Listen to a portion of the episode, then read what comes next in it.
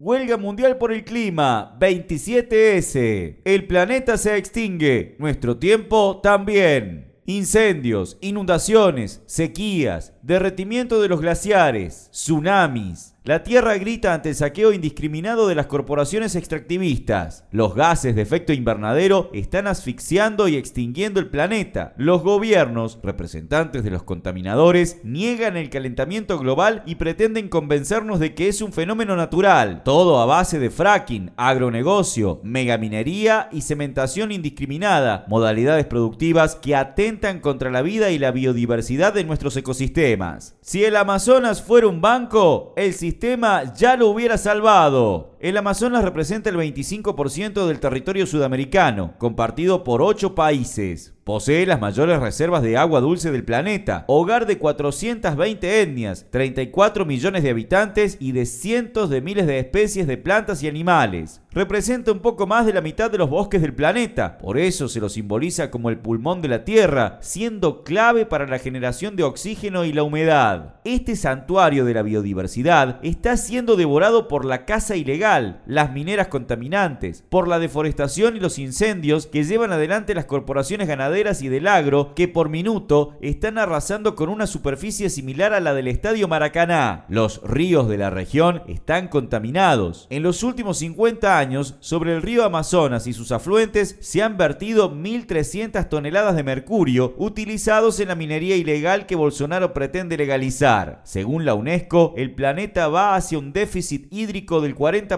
en el 2030. Bolsonaro, Evo Morales, Macri y todo el poder político lucran del extractivismo en sus países. Para que haya un mundo habitable, todos ellos se tienen que ir, pelear por la prohibición de la tala, el agronegocio y la minería contaminante. Para llegar a la verdad de las causas y quiénes son los responsables del desastre ambiental, necesitamos una comisión investigadora independiente. Las corporaciones se tienen que hacer cargo de la remediación ambiental y los estados declarar la emergencia climática para frenar el ecocidio. No sos vos ni soy yo, es el capitalismo. Al mundo lo están destruyendo. El sistema capitalista, con todo su abanico de iglesias, nos culpabilizan del ecocidio que ellos produjeron. La usina mediática nos responsabiliza a los jóvenes y trabajadores por lo que comemos, por desperdiciar agua, por no separar residuos, por usar plásticos. Somos los vecinos negligentes. Sin lugar a dudas, la acción individual resulta fundamental y es el primer paso en la toma de conciencia, pero no es suficiente. Es necesario organizarse para terminar